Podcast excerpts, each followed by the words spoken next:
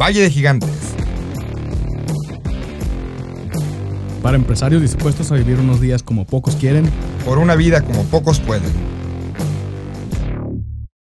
Bienvenidos a Valle de Gigantes. Eh, en el episodio de ahora, es el episodio 025, a la nueva responsabilidad social de las empresas. Eh, el invitado de ahora no necesita presentación, pero como yo no lo conozco así tan, tan a fondo como, como mis colegas, pues lo vamos a presentar, ¿no? Primero que nada, Andrés, preséntate. Hola a todos, Andrés Ruelas aquí para servirles y nuestro amigo Tony Luquín se encuentra aquí. ¿Qué tal, Tony? ¿Cómo andas? ¿Qué onda? Buenas tardes por allá. ¿Cómo andan? Todo bien, acá con calor. Tony, ¿dónde estás? ¿Dónde nos acompañas? De Tijuana. Tijuana, muy bien. Muy bien, pues, pues vamos comenzando. Eh, Tony, la, pregunta obligada del podcast de Valle de Gigantes. ¿Qué es lo que te hace a ti, Tony Luquín, un gigante de este valle en el que nos encontramos? Pues que nos hace gigantes. Creo que hablando desde esta cachucha que nos tocó hablar el, eh, tocar el día de hoy, que es responsabilidad social, creo que el poder tener este panorama de poder hacer cosas por otros y poder también involucrar a otros en hacer cosas buenas para ayudar a otra gente, ¿no? Yo creo que el tema de responsabilidad social es súper importante, lo consideramos súper importante nosotros desde el primer proyecto que emprendí, siempre teníamos ese ingrediente de responsabilidad social o, de ayudar en alguna causa o ayudar en algún proyecto o, algún grupo vulnerable. Entonces creo que así nos llevó un poquito, eso me llevó un camino ahí de, andar entre, entre algunas otras cosas, pero creo que esa parte, ¿no? El poder utilizar tus herramientas, yo siempre les digo a, en las conferencias y a la gente con la que platico, esa bolsa de trucos que tienes o back of tricks que traes ahí contigo es cómo las puedes usar no solamente para el tema de generar lana, sino también para ayudar a otros, ¿no? Creo que eso, eso, eso. Muy bien.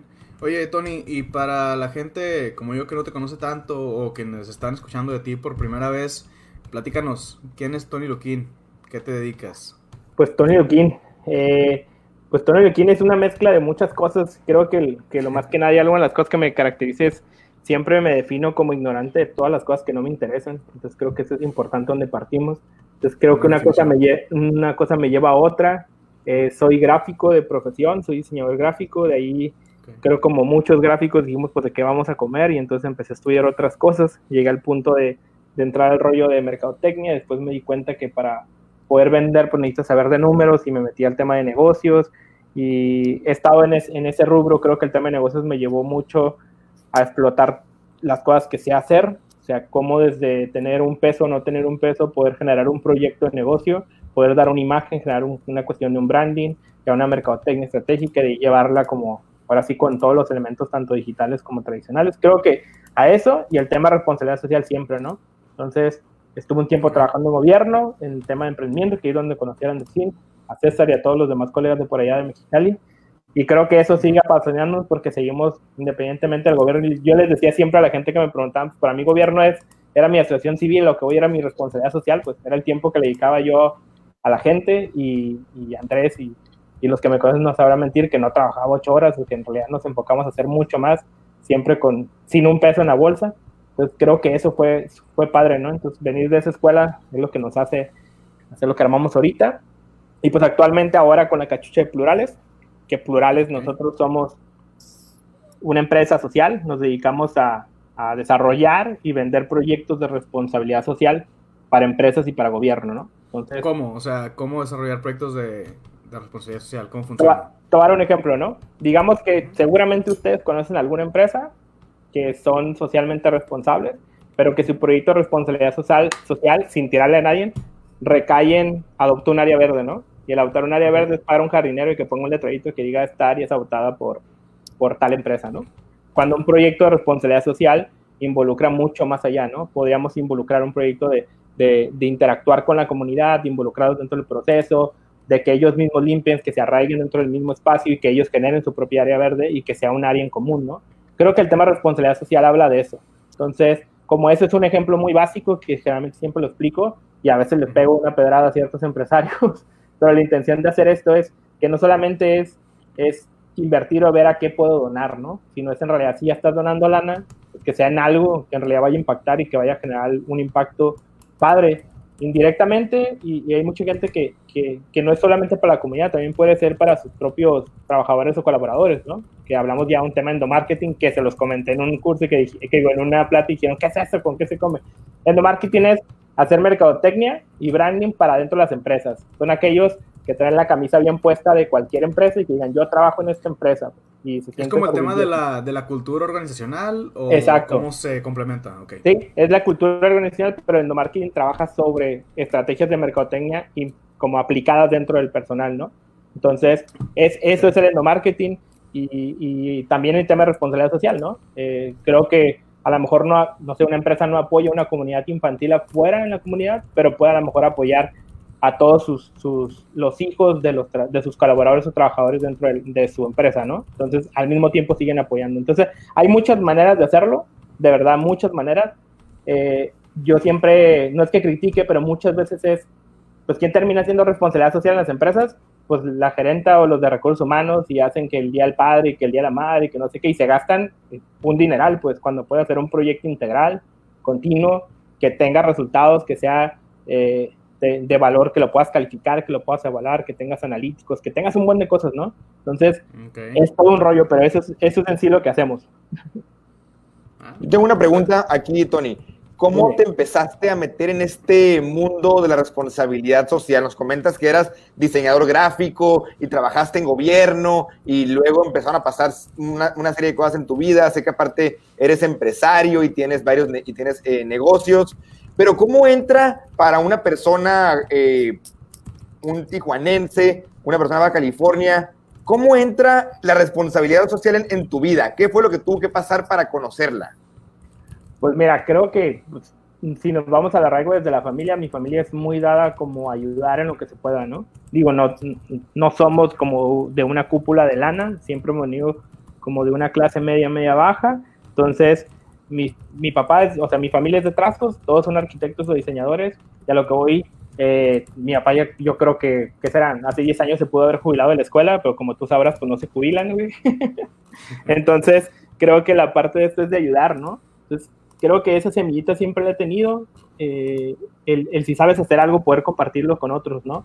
Y aún lo en cuestión profesional, una vez me hicieron una pregunta en un foro que me tocó participar y me dijeron que qué fue lo que más me ha marcado en la vida. Creo que hay dos cosas muy, muy importantes en trabajo. La primera es que trabajé con una mesa directiva que eran, no sé, ¿qué te gusta? 25 personas, pero las 25 personas eran niños.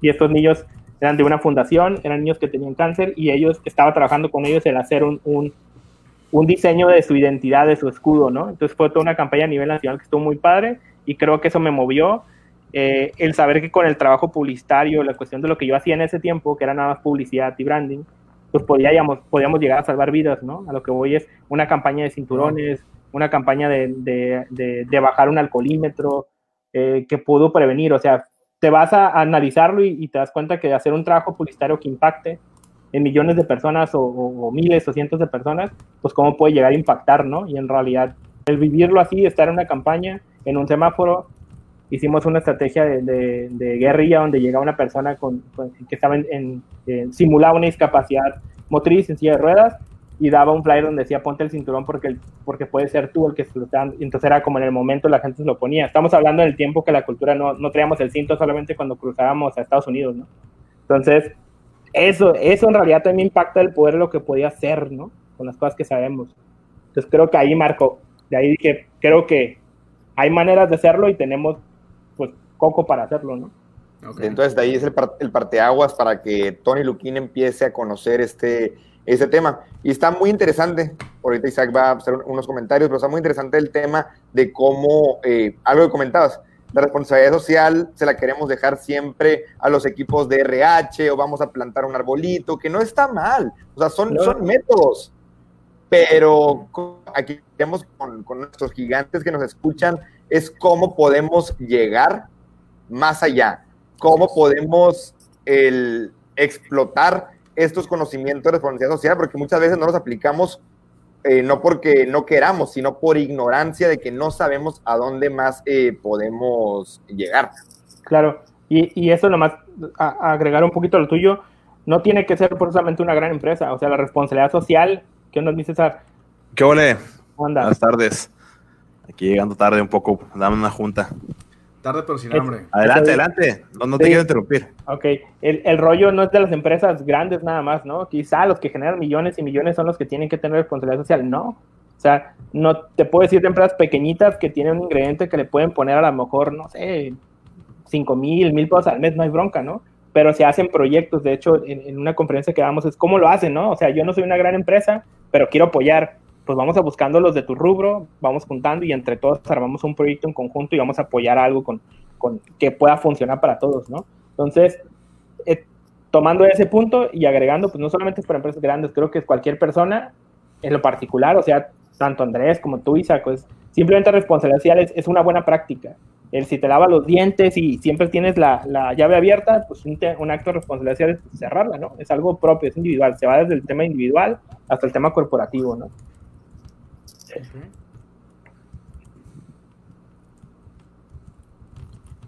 Muy bien. Excelente, Oye, eh. Tony, yo tengo otra, yo tengo otra pregunta aquí.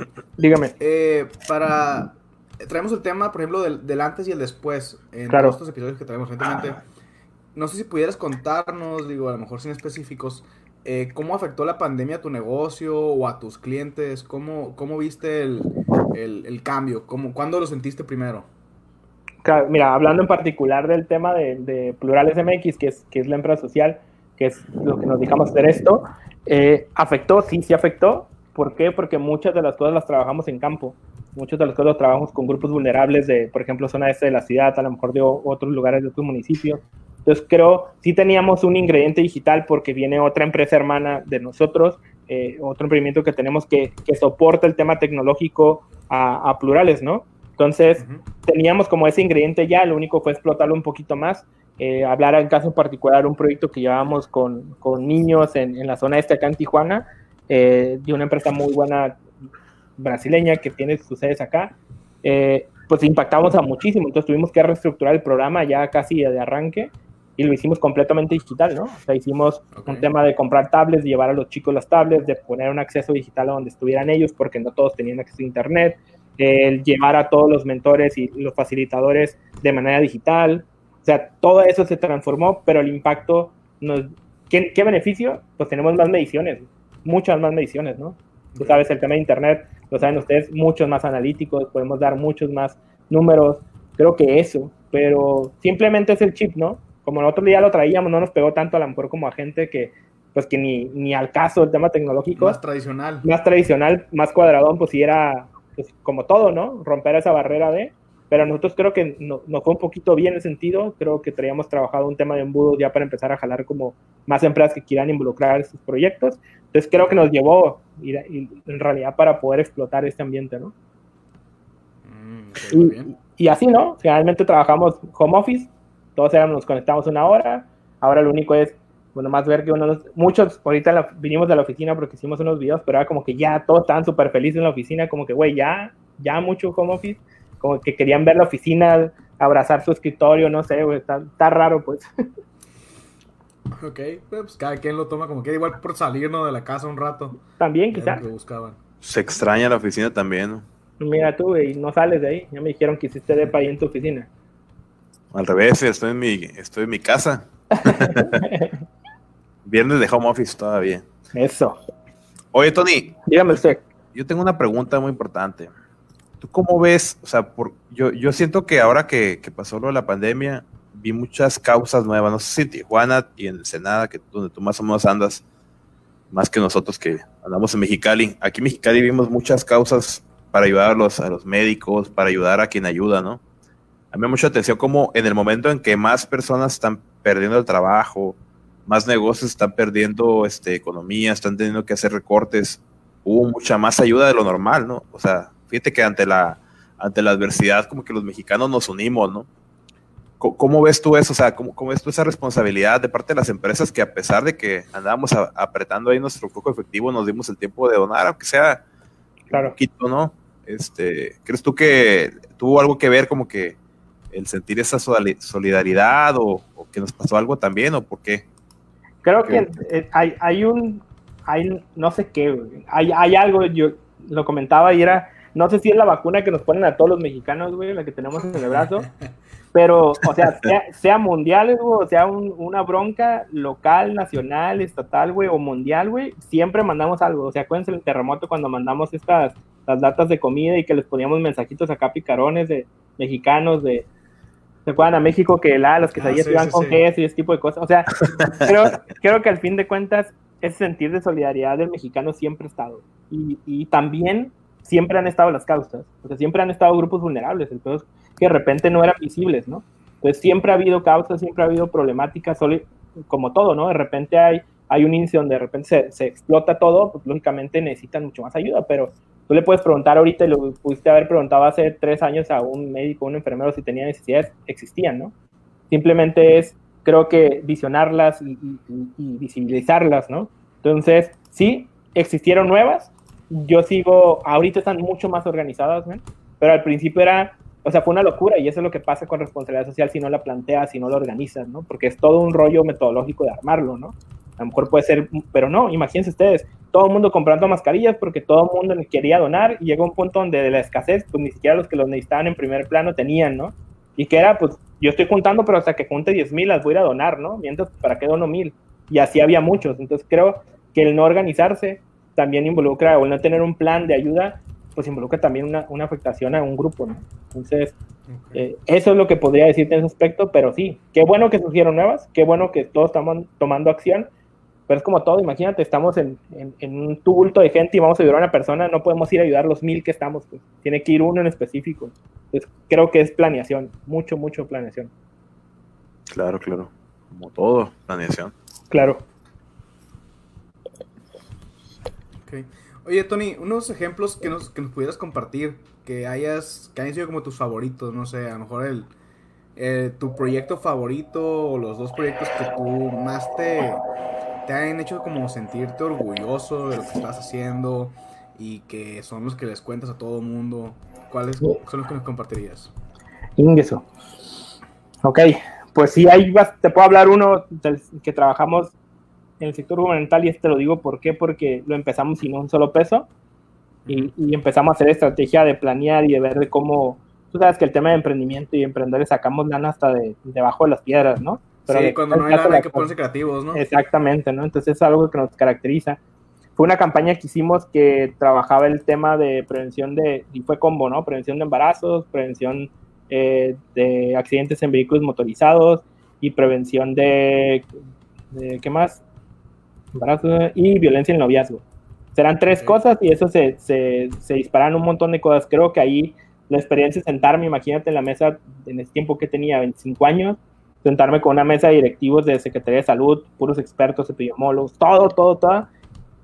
Y pues siempre me ha caracterizado ser como muy directo, ¿no? Entonces lo que les dije fue, ¿saben qué? Pues vamos a hacer un nuevo programa, es algo nuevo.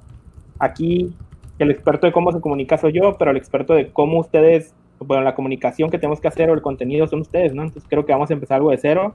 Y, y, me acuerdo que se levantaron como tres, cuatro doctores y se fueron indignados. Pero nos llevó un proyecto muy padre, un proyecto que impactó demasiado. Creo que ahí tuvieron oportunidad Andrés y César de conocerlo. Fue un proyecto que fue galardonado como rombo amarillo en mejor campaña y manejo de contenidos eh, del mismo gobierno. De hecho, muchos ni se enteraron que se galardonó porque lo metimos aparte. Aparte de eso es porque es totalmente ese proyecto lo hice con, con, con morros que estaban conmigo aprendiendo. Entonces lo que dije, quieren hacer una campaña neta, vamos a hacerla bien, vamos a practicar. Entonces me llevé el equipo a la oficina, hicimos sesiones de fotos, fuimos a focus group de, de, de escuelas como CECITES, Covach y preguntamos a los morros, les dimos, ellos mismos dieron las frases de las campañas, todo, todo fue recreado desde cero. Entonces creo que la creatividad participaron todos y la experiencia que llevó los morros que estaban aprendiendo es una muy buena y, y al final el todo me pareció muy, muy bueno, ¿no? Eso, eso nos llevó a campañas con, con algunas cerveceras que estuvo padre trabajar con ellos y eso fue dentro del gobierno, ¿no? Creo que fuera, te puedo decir, más actual, que se llama Sueño Mexa, que es el, el que trabajamos ahorita con, con, niños en comunidades vulnerables. Entonces, ese proyecto, quieras o no, te impacta, pues, te impacta cuando llegas con un morro y, que te dice un gracias diferente, y no te lo digo nada más como, como trillado, ¿no? De neta es, no te voy a decir impacté a 10 mil morros, pero sí impactamos y dejamos 50 y se acercaron a 10 y el abrir creo que ese panorama que un niño te dijera, ¿sabes qué? Pues a mí en la droga venden, es que igual en la escuela venden droga y hacen esto y el otro, y como que, pero yo con todo lo que me dijeron, pues no hice esto, o, o sea, este tipo de cosas, te das cuenta en sí palpable, o sea, no te lo dan ni números ni analíticos, cómo estás impactando en los morros, ¿no? Entonces, Claro. creo que eso es, eso es algo, algo fuerte para mí, digo, es, eso podría decir esos dos proyectos, ¿no? En fin. Wow. Sí, antes de pasar ese comentario, es que cómo es muy importante el medir lo cualitativo y lo cuantitativo, ¿no? Y eso no solo en los proyectos sociales, sino hay muchas veces para nosotros como, como gigantes, como emprendedores, que decimos, chin, puede que esto no nos deje un retorno de inversión en efectivo a corto plazo o a largo plazo. Pero le puedo meter otras métricas de que, bueno, me va a generar eh, más imagen, me va a generar posicionamiento, me va a generar que la gente me conozca, me va a generar tráfico, me va a generar que, que apoye. O sea, estas, estas, no, estas nuevas maneras de cómo podemos medir eh, negocios. El tema de responsabilidad social es un tema pues, que sé, que sé que lleva existiendo muchísimos años, pero que apenas lleva pocos años que está en la boca de, la, de las personas. Sí, sigue siendo una tendencia, Andrés. O sea, al fin de cuentas es mucha gente, yo estoy en el rubro de la mercadotecnia y la publicidad, ¿no? Entonces mucha gente se agarra de ese rollo. O sea, dime qué, qué marca no vende el tema de es bueno para la salud, es, es, orgánico. O sea, ve todos los, o sea, si nos vamos a dejar todo el COVID, se ¿no? A lo mejor desde lo orgánico, desde lo vegano, ¿cuántos nuevos productos existieron? ¿Cuántos nuevos como reafirmaron marca y dijeron, ah, este, este es mi bandera, ¿no? Entonces, creo que la responsabilidad, estoy hablando mercadológicamente, es, es un tema empático. No hay manera más fácil de empatizar con la gente que, con un tema social, poniendo a la marca como humano que se preocupa por otro humano y entonces de así lo encaminamos. Entonces eso es bien importante, pero como dices Andrés, es estructural, o de nada sirve, pues, de nada sirve un proyecto que quiera ayudar sin una estructura, sin un plan, como tú dices, todo esto lleva tráfico. Un ejemplo, nosotros acabamos de hacer un post hace poquito, si lo vieron, del patito este que se perdió en una niña en, en, en Viva Aerobús y que tenía toda su historia. Es un, es un post que hicimos para recuperar el patito porque se olvidó y no sé qué, es toda una historia y contamos una historia. O sea, el proyecto, que creo que el, el post original de nosotros llegó casi a 4 millones de impactos, ¿no? Entonces está hablando que era, no manches, ¿no? Y era como, como dice César, cómo se une la gente de repente y decir, ah, lo voy a compartir, Viva Aerobús salió, dijo, tal, tal. Entonces, es algo como súper, súper fácil em, empatizar con la gente desde este rubro, pero indirectamente no es, no es del lado mercológico que se vea nada más como, ah, pues quiero sacarle provecho, no pues si ya lo estás haciendo, si te va a costar, pues hazlo en realidad como debe ser y apoyo a un grupo, ¿no? Ok, okay. perfecto. Oye, Tony, fíjate que eh, ahorita me estaba pensando, ¿no? Que definitivamente es, es, un tema de interés, a lo mejor desde que empezamos a empatizar con nuestro entorno, queremos hacer cambios, ¿no? Sí. Tuvimos una junta, una plática con una persona de Ashoka que son, buscan agentes de cambios, este Andrés y yo, pero estaba pensando que a lo mejor pues una empresa tiene tanto trabajo, tiene tantas cosas que hacer y a veces que a veces este, no eres dueño de tu horario, ¿no? Claro, eh, claro. Los clientes, los proveedores y los colaboradores son dueños de tu horario a veces. Entonces, si a lo mejor no se trata de un tema de, de, de no, no, querer, sino a veces es, es muy complicado hacer cosas. Este, ¿Tú recomiendas que se abra un departamento de, de responsabilidad social? O, o si no se abre un departamento, ¿a quién recomendarías que se encargue de eso dentro de una empresa como que ¿Qué área, qué área ves tú que sea la más este, prospecta a poder atender esos, esos temas o estar procurando eso? Mira, o sea, muy... digo, yo sé que del lado de publicista, pues tú, ¿verdad? Creo que has, has hecho ese tipo de cosas o con un proveedor externo, pero, pero a lo mejor en otros puntos, ¿qué, qué recomiendas?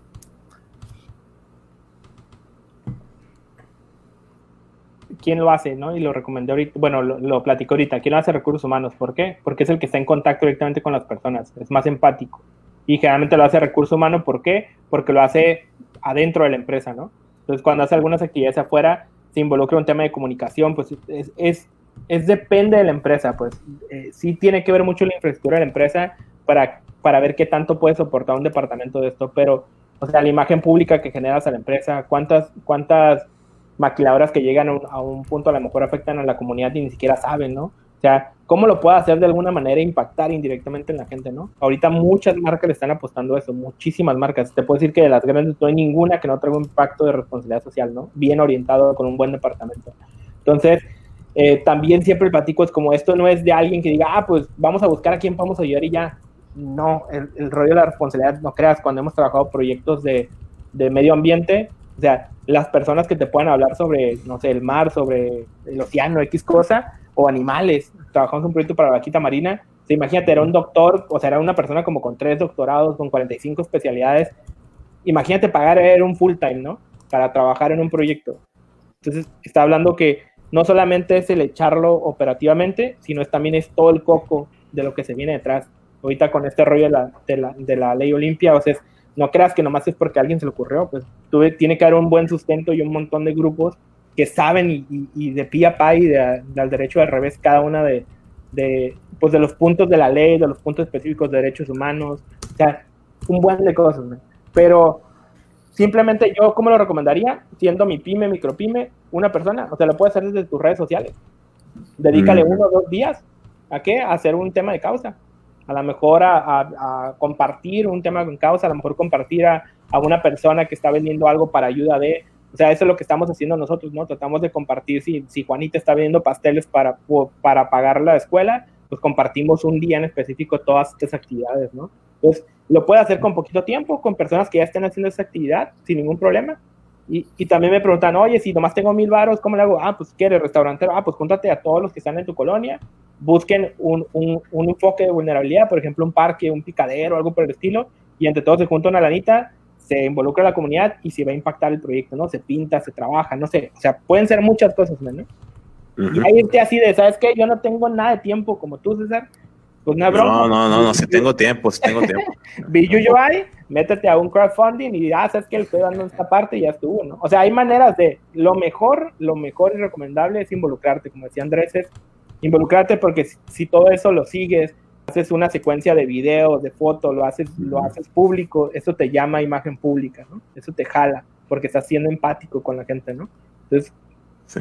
no, no hay nada que perder, en realidad es un tema de inversión que puedes hacer y fuera de eso, hay un montón de estímulos fiscales que puedes trabajar. Andrés lo conoce cuando lo hicimos en gobierno. O sea, ustedes saben, ¿no? No había un peso para, ah, pues vimos la manera de poder ser de, de donatarias autorizadas y deducir, y fue así como hicimos un proyecto realidad, ¿no? Y poder apoyar no con el gobierno, sino con donaciones de empresas para de ahí vincularlas a un grupo o a un morro que se iba a ir a una olimpiada o X cosa que no había recursos etiquetados para eso, ¿no? Entonces simplemente es como coco, armarlo, planearlo, estructurarlo bien comprobarlo como debe ser y entonces ya echarlo a andar. Definitivamente. Definitivamente. Oye, ¿Qué pregunta tenemos ahí? Tengo otra pregunta aquí. Dime, Isaac. Ahorita que mencionabas, me, me, me, impactó mucho lo que decías de cuando llegó el niño y que te dice gracias y que de verdad sientes eso, ¿no? O sea, fuera de, de todo el tema de que pudiera ser una cliché, ¿no? Sí, eh. Y, y qué padre. Pero también me gustaría preguntarte, pues, o sea, ¿qué ha sido lo, lo más difícil de, de, esta carrera. O sea, es una es un tema muy noble, es un tema bien importante, bien claro, pero pues yo pienso que por la misma importancia y la gravedad del asunto, pues no siempre salen las cosas como esperamos. Entonces, no sé, me gustaría si nos pudieras compartir ahí alguna experiencia que, que te haya así, te hecho difícil, que te haya marcado. Mira, en tema de experiencia, yo creo, siempre lo digo, ¿no? Nunca haber lana suficiente para el tema de responsabilidad social o para ayudar a grupos vulnerables, ¿no? Entonces creo que eso es algo bien marcado, pero siento que al fin de cuentas, lo más en lo personal y, compartir a mi equipo es que de repente no puedo ayudar más. De repente hay programas que, no, que pierden continuidad y como tú los hiciste, tú los planeaste, el equipo le echó tantas ganas en ver como cada punto, eh, hacer entrevistas, evaluar, decir esto, el otro, buscar vinculaciones con, con, con, certificaciones locales, nacionales, internacionales, y de repente que digas, ah, pues hasta aquí quedó, creo que eso te pesa. Mucho los hemos mantenido nosotros, o sea, literal para seguir, pero eso es lo complicado, ¿no? Y eso es, el, es, es, es complicado, pero no es, el tema de responsabilidad social no tiene que verse nada más como un tema caridad, que es una palabra bien diferente al tema de responsabilidad social. ¿no? Caridad es algo que puedes ir a donar tú y que vas a donar una lana o a lo mejor hasta picharle un taco al vato que está afuera o a la señora que está afuera en la calle. Es caridad. ¿no? Cuando hablamos de responsabilidad social empresarial, estamos hablando que toda empresa debe tener, es, o sea, está como un factor que puedes tú deducir impuestos para hacer eso, o sea, de una manera correcta. Lo que es responsabilidad social es, tu compromiso. Tu empresa no es nada sin el cliente, tu empresa no es nada sin tus colaboradores. Entonces, creo que es ese granito de arena que tienes que compartir. y no lo hagas en, a, a, masas grandes, ¿no? O sea, si puedes compartirlo, estás en la colonia, no sé, estás cerca de Cachanillas o lo que sea, pues aviéntate algo que impacta a tu comunidad. A lo mejor 20, 50 familias no hay bronca, pero que lo veas ahí palpable, ¿no? Entonces, de ahí empieza a redondear y nunca sabes por dónde se va la lana, ¿no? Cuando tú puedas hacer un proyecto padre, involucrar a tu, a tu comunidad, a tus colaboradores y darle, ¿no? Entonces creo que okay. ese es el gran diferencia y no confundamos caridad con responsabilidad social. Si me responsabilidad social empresarial y sencillo para los empresarios les dije, ¿quieren ser empresa socialmente responsable simple, o, o, great place to work? Simplemente la validación te va a costar que 100 mil, 150 mil pesos para ver si eres. Yo te puedo hacer con, es, con, con el 15% de eso, te puedo certificar con ONU, con ODS, ¿no? O sea, lo que voy es, hay maneras de, si quieres una certificación y quieres un papelito y quieres algo que valga, dale pero si quieres en realidad te apoyar, pues ese es otro rubro, ¿no? Entonces, creo que para todos hay. ¿Cómo, ¿Cómo eran esas certificaciones? No las he escuchado yo. Y la ODS son, son, son los Objetivos de Desarrollo Sostenible de, de, la Organización Mundial de la Salud, de la ONU, perdón, son, de la ONU, perdón, me equivoqué. ¿Son 20, 20 o 15? ¿Cuántos son? Sí, son 22, si no me equivoco. Okay. Y cada uno son para... Y eso es una estrategia. ONU sacó pues imagínate, tú alcanzar a ONU, decir, sabes que quiero que me certifiquen, ONU genera estos ODS y entonces hace públicos, invita a todas las acciones que tienen las empresas en alguno de estos, de estos temas, pues cómo te validas, certificas, presentas la acción, te la valían y si sí, pues adelante, te dan una certificación por ONU que estás haciendo algo por esa causa en específico. O sea, también fue manera de, de diluir, pues, de, de, es un organismo internacional, ¿cómo lo bajo? O sea, lo haces de esta manera, lo viralizas y pues quién no va a querer tener una, una certificación de ONU, ¿no? Entonces, no importa cómo lo hagas, estamos contando acciones en tema de ONU, ¿no? Entonces, mm. eso es, eso es un proyecto muy padre. Eh, una de las personas que la conoce Andrés, lo conoce César, Betty tuvo la oportunidad, que es la presidenta de la asociación, tuvo la oportunidad de ir a Palacia a representar a México para ver buenas prácticas de este rollo y traernos para replicar ODS. Hemos hecho algunas ODS acá eh, vinculadas con empresas. Entonces, las empresas lo desconocen, pues nomás conocen de repente, ah, pues cuesta un montón y yo nomás quiero ahí, pues el sellito, ¿no? Que aparezca ahí. Y hay empresas que se lo toman muy en serio, ¿no? Muy, muy en serio, que tienen, como dice César y preguntaba, todo un departamento. Tienen comunicólogos, tienen programadores, tienen, eh, tienen, no sé, mercadólogos, güey. Sí, gente sí. que evalúa todo para poder hacer un proyecto y es, y es una vertical, pues, de la empresa o el corporativo. O, por ejemplo, desarrollo de productos y proyectos. Desarrollo de productos y proyectos es que está un área de calidad pero hay, no, hay, un área de planeación y el área de planeación no hace nada si el área de, de responsabilidad social no lo aprueba. Exacto. O sea, como que se pone a investigar cuáles son los, este, los efectos que puede traer en, en tema responsablemente sociable. Ajá. responsable, perdón. Ay, ya lo dije otra vez. Este, y ya te han visto bueno, ¿no? Y, a, y, adelante con el proyecto. Oye, una duda ya nada más antes de irnos con las preguntas. Yo creo que nos vamos a ir con las preguntas de, la, de las personas. Claro. Que pues, los invitamos a que hagan sus comentarios o sus preguntas por aquí. ¿Tú piensas que ese es un tema que se tiene que compartir, Tony? Yo, digo, yo soy de los que creen que sí, no porque tengas que presumir que estás ayudando como empresa, ni porque quieras pavonearte, nada por decirlo, sino porque creo que se trata de, de, alentar a que todos lo hagan, ¿no? Es decir, o sea, hay muchas personas o empresas que hacen, que hacen apoyos, que ayudan, pero lo mantienen tan low profile que pocos lo saben, ¿no? Incluso hay, hay, hay ocasiones en que los mismos empleados no saben lo que está haciendo la empresa, ¿no?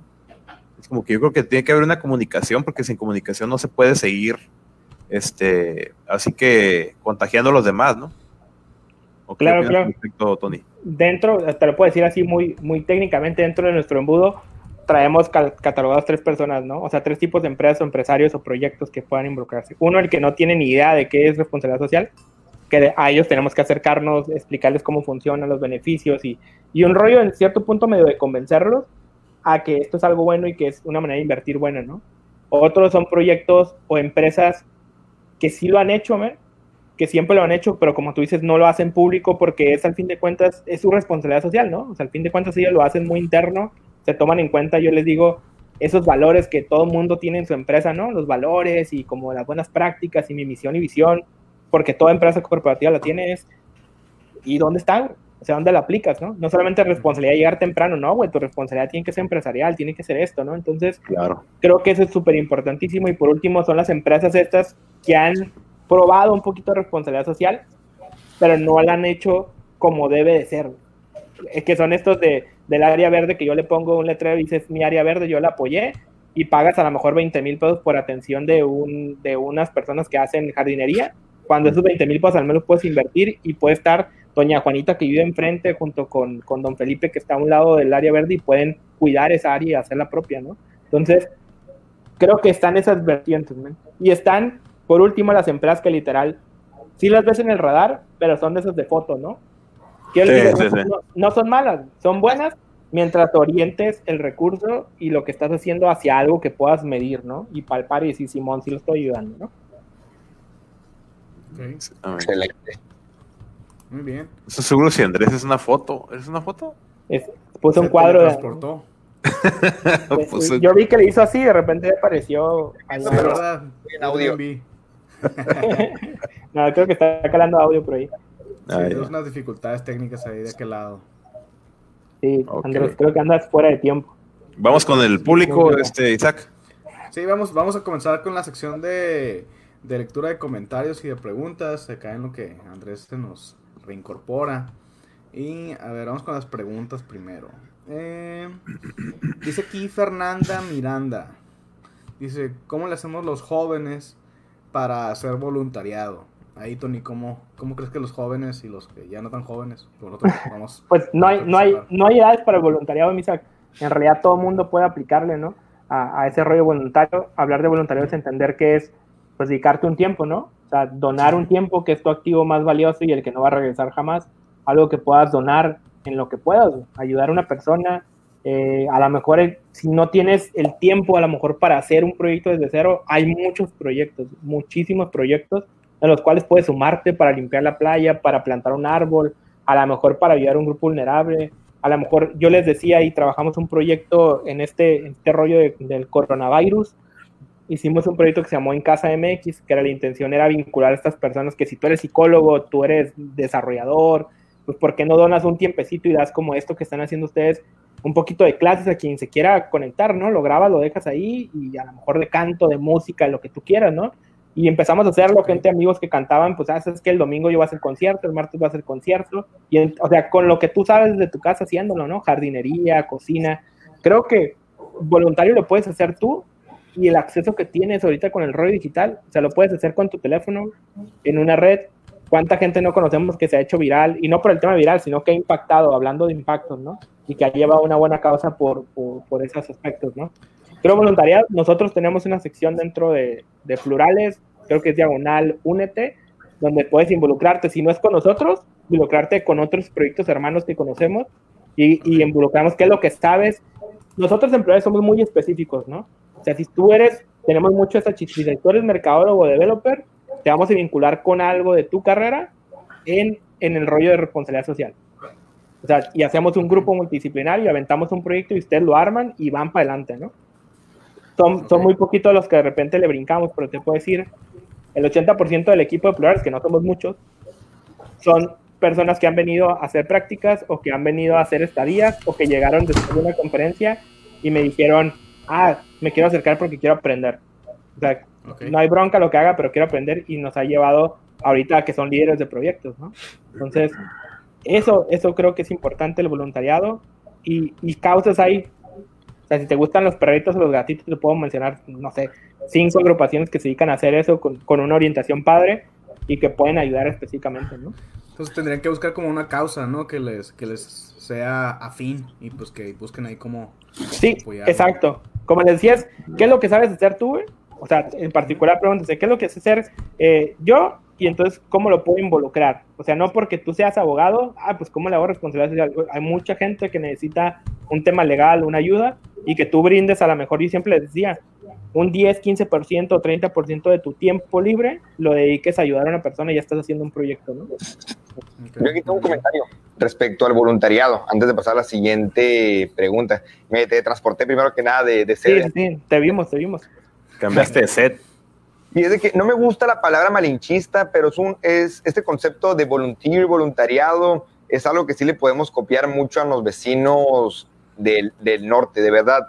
El, en dos partes. Primero que nada, la satisfacción personal de poder entregar tu tiempo y tu esfuerzo tus habilidades, porque he conocido diseñadores gráficos que saben de cocina y entregan el tiempo en cocina, o arquitectos que dedican el tiempo a barrer, o sea, no tiene que ser el tiempo específico, no tiene que ser eh, específicamente en cosas de tu carrera. Exactamente, pueden ser eh, a distintas habilidades o ni siquiera habilidades que tengas, simplemente las ganas de no quiero, no sé pintar, pero sé que va a haber una, una, una, causa que vamos a ir a pintar eh, casas hogares, me pongo la camiseta y me pongo a pintar. Claro, claro. Aunque no sepas pintar. Aunque no, vamos, Ahí aprende. Ahí se aprende, ahí se aprende. Sí, sí, sí. Yo con todos son mexicanos aprendí a pintar. Ándale, ahí está. Saludos a todos los mexicanos, Ramón y a, Saludos a Ramón y a Guillermo. Guillermo. Y a todos los demás del equipo. Eh, ok, a ver, tenemos otra pregunta también aquí del público de Alejandro Miranda. Dice, hola, ¿cómo desarrollar un proyecto de responsabilidad social en mi empresa? ¿Cómo desarrollar? Mira, nosotros tenemos dos formas. O sea, nosotros cuando identificamos nuestra metodología nos lleva a dos puntos. Uno es primero nos sentamos con el cliente o con la empresa y vemos entonces cuál es su tema de interés. Entonces, una vez que nos dicen el tema de interés, lo que hacemos nosotros, validamos ese tema, vemos si lo podemos vincular a algunas otras causas, algunas certificaciones o ese tipo de cosas, y entonces preparamos el proyecto, se lo enseñamos, pues, hacemos ese MVP para la empresa y sabes que sí, le damos con este y entonces empezamos a trabajar. Eso es lo que podemos hacer.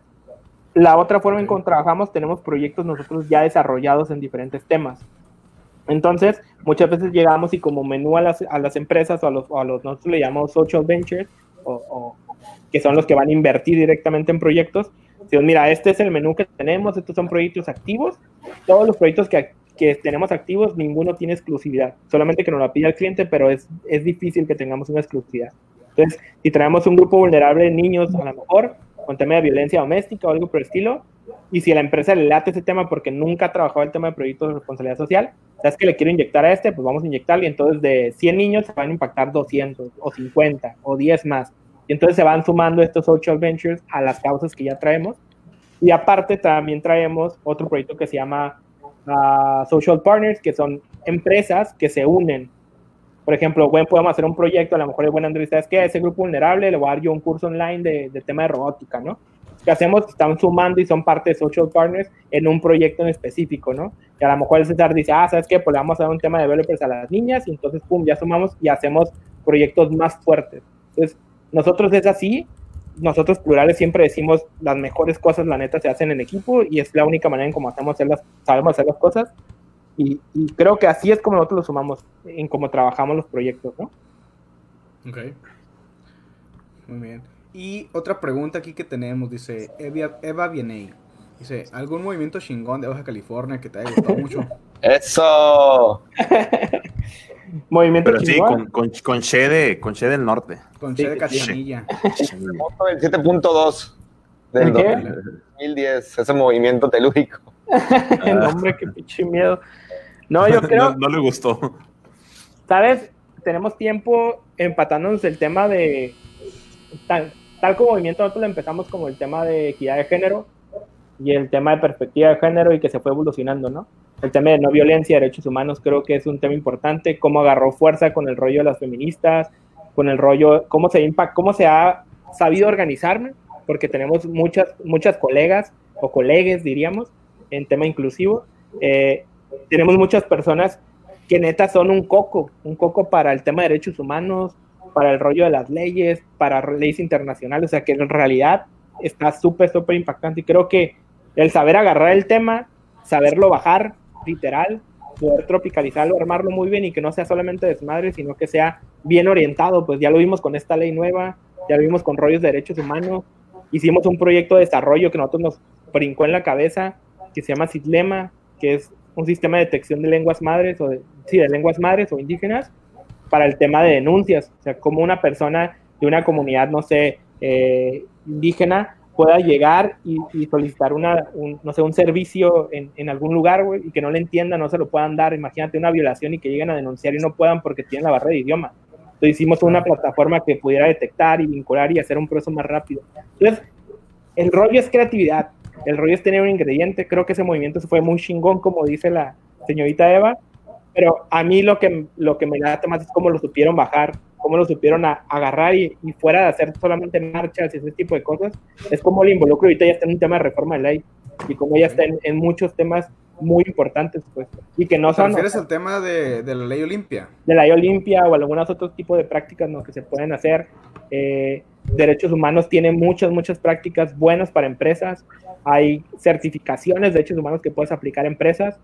Hay ODS sobre trabajos dignos, sobre también pues, la misma NOM 035, que es para el tema de mujeres también para ver cómo pueden ellos también, ellas también acceder a un, un puesto directivo que tenga las mismas oportunidades. Hemos tenido, la verdad, en ese tema mucho, mucho impacto. Eh, nos capacitamos a todos los medios en Rosarito, o sea, literal, en cómo hacer comunicación con perspectiva de género. Me parece la siguiente semana tenemos uno con un fondo, creo que de USAID y de, y de Tijuana Innovadora, donde vamos a capacitar a una comunidad también de, de medios de cómo hacer comunicación inclusiva, ¿no? O lenguaje inclusivo. Entonces son cosas que de repente son, es todo un mundo. O sea, yo entro y digo, no manches, o sea, ¿cómo hay tantas cosas y cómo indirectamente por tema cultural lo hacemos, ¿no? Bien, vimos el caso del Chumel, o sea, que a lo mejor todo el mundo lo está criticando ahorita, pero pues es algo que tú haces también, o es algo que, que desde el aceptar como el tema de derechos humanos, discriminación, como clasismo y ese rollo, pues empieza a hacer buenas prácticas y creo que a eso vamos, ¿no? Okay. Muy bien, fíjate, siguen llegando preguntas. Eh, si quieres, vámonos rápido porque estamos en tiempo medio Dale. justos. Una última para Eh, cerrar. La última. A ver, pues por Elige la mejor. Tiempo. Sin Marín, No, vamos, a, vamos siendo respetuosos. El que llegó, primero llegó.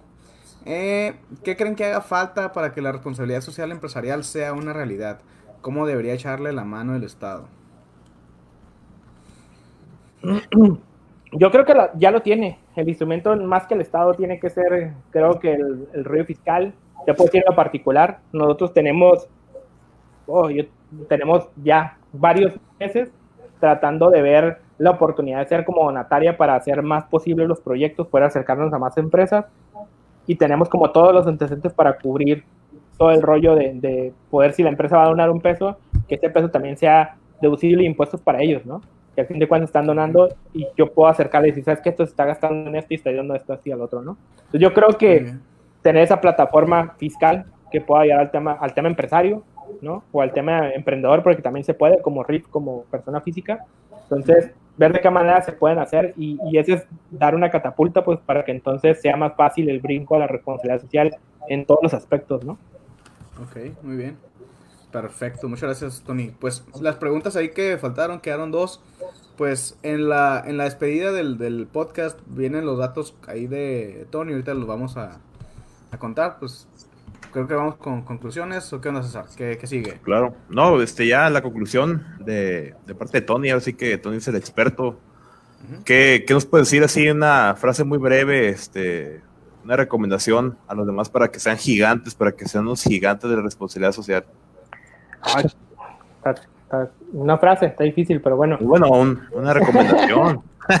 creo, pues el rollo de responsabilidad social, empresarial, empresarial, si tienes una empresa, pues es de todos, ¿no? A lo que voy es, empieza a planear la tuya, eh, empieza a desarrollar un buen proyecto, y si no, pues tienes ahí el contacto de quién lo puede hacer con nosotros, con quien sea que lo haga, pero no hay ningún problema, la intención es que lo empiece a aplicar. Creo que bien lo dijo un creativo muy padre acá en México, que decía que la, la primera responsabilidad del ser humano es ser feliz, y la segunda era ser feliz a los demás el gran Cantinflas dijo eso y creo que es algo bien, bien chingón que si lo analizas es neta. O sea, si yo sé hacer algo, pues creo que puedo compartirlo el tiempo para enseñar a otros y para ayudar a otros, ¿no? Desde la trinchera que estés. Excelente conclusión. Esa es una conclusión de Valle de Gigantes. Ok, bueno, y antes de despedirnos, este, nada más recordar las redes sociales de Valle Gigantes. Nos pueden encontrar en Facebook e Instagram como Valle Gigantes. ¿Cuáles son tus redes sociales, Tony? ¿Cómo te encuentran a ti, Nos- plurales, lo que Nos sea? encuentran como Plurales MX, en- me parece que en todas las redes y en la página como plurales.com.mx y pues ahí está, alguna empresa interesada, igual plurales.com.mx, diagonal empresas, y ahí pueden ver cómo lo hacemos, qué proyectos tenemos, qué hemos hecho, cifras a lo loco, más de medio millón de impactos, 25 ciudades trabajadas, más de 2.500 conferencias impartidas, o sea, tenemos un buen de cosas que hemos hecho, ¿no? Entonces, ahí hay por dónde, pues adelante. Claro que sí. Eh, y ustedes que nos, que nos acompañan el día de hoy, ¿cuáles son sus redes sociales? ¿Qué, pro- no, ¿Qué proyecto tiene responsabilidad ciudad? Me toca a mí preguntarles de volantes de que cierren. A ver, Andrés, ¿qué Nosotros. proyecto tienes? Isaac, César. Ya nos ¿Qué estás entrevistando a nosotros. No, pues de volar nada más.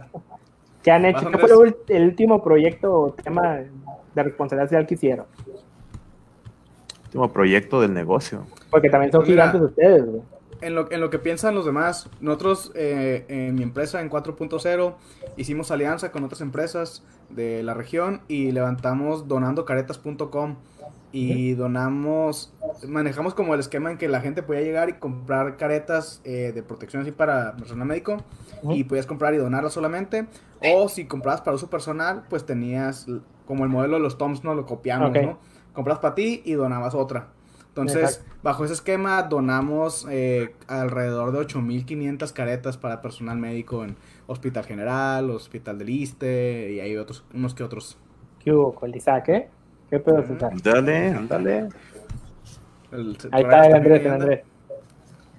Nosotros, eh, como, como Garage, estamos lanzando nuestro curso de, de verano y acabamos de cerrar una alianza con varias casas hogares donde vamos a tener la, for- la fortuna de seguir recibiendo a los niños de casas hogares en los cursos de, de Garage de una manera eh, digital. Ya tenemos, vamos a tener como unos entre qui- 12 y 15 niños becados al 100% de distintas casas hogares, hombres y mujeres aquí de Mexicali, aprendiendo de robótica, de programación, de Internet de las cosas desde sus casas.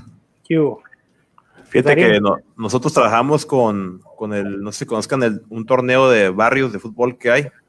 Le De street desarrollamos, este, le desarrollamos una plataforma para que lleven el conteo de sus partidos y todo eso. Hicimos ahí un, un intercambio con la, la Voz de la Frontera, que es el periódico que lo lleva a cabo. Entonces ahí estamos apoyando a la comunidad deportiva para que dejen de andar en las drogas y se pongan a jugar fútbol. ¿Qué hubo? Están todos gigantes. Yo creo que ni entre los cuatro sumamos en, en antigüedad de las empresas de nosotros lo que una sola empresa tiene en Mexicali, o sea, de las grandes, y cómo nosotros estamos poniendo pilas y los demás qué ondas, ¿no? Entonces, pues gracias por la invitación, chicos. Ya yo lo seguía, era su fan, Ceces. Pues ahorita ya estoy aquí, ya, ya me tomé fotos, al rato las subo. Pero qué Ahora chido. Las etiquetas.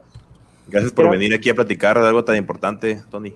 creo que este proyecto también sigue siendo un proyecto de responsabilidad social, traer a otros y invitarlos a que platiquen de lo que están haciendo. Es algo muy chingón que están haciendo. Felicidades a los tres. Gracias. Gracias. Wakanda. Muy bien. Wakanda. Forever. ¿Cómo te encuentran, Isaac, a ti en redes sociales? Ahí me pueden encontrar en Facebook, eh, Instagram, Twitter como Isaac AGH, Isaac con doble A como de ser. Y a- eh, pueden encontrarme ahora en isaacagh.com. Ahí sí, para más sorpresas. Ándale, y en TikTok también, ¿no? Ya, al Todavía rato, no. al rato- al rato- Pero al rato no va a app. hablar, güey. Hombre, ah, ni nos va a contestar. Le voy a llamar y decir, ¿qué, ¿con quién hablo? Es que- Yo, yo ya caí, güey, ya lo bajé, güey. Muy bien, muy bien. ¿Y tú, Andrés? Vas, Andrés. Me pueden encontrar en Instagram, en Twitter, en MySpace y en Metroflog como Andrés Ruelas M. Y de Metroflow. a Tony por tocar un tema de una manera tan, tan amena y tan sencilla, porque de verdad el tema de responsabilidad empresarial puede parecer muy trillado, que se escucha por todos lados, pero de la manera en la que hoy nos cuenta Tony de cómo desde nuestra trinchera podemos aplicarlo y de manera tan coloquial, eh, me siento muy contento de, de- de ver nuevas maneras de cómo lo puedo aplicar aquí en nuestro emprendimiento y sé que ustedes gigantes que nos escuchan también. Excelente. Ahí me pueden encontrar en todos lados como César Higuera C. Y si quieren ahí este, jugar un rato en Blizzard, pues me encuentra como Sliver. Hasta luego. En el Fortnite. En Muy Fortnite. Pues creo que es todo, Sale. ¿no? Pues muchas gracias por los que vinieron aquí, los que estuvieron en vivo y los que tienen alguna duda, podemos, este, ahí están las redes sociales de, de Tony si le quieren enviar algún mensaje. Ahí este Tony les va, les va a contestar con gusto. Y a los que están escuchando en Spotify, que próximamente les debemos ahí unos episodios a los que quieren escucharnos por Spotify. dijimos, ma- ma- me comprometo, mañana van a quedar. Mañana los Ahí está, perfecto. Entonces ya, ya dijo aquí, ¿sabe qué? Si no están mañana, Néstor, ahí, ahí lo regañas. Le hacemos una cuenta de TikTok falsa y le hacemos puros memes. Como los hermanos Pancardo, güey. Si no lo saben qué es, búsquenlo. Eh, bueno, pues ahí está. Qué bueno que vinieron. Sale, hasta luego. Dale, Cuídense.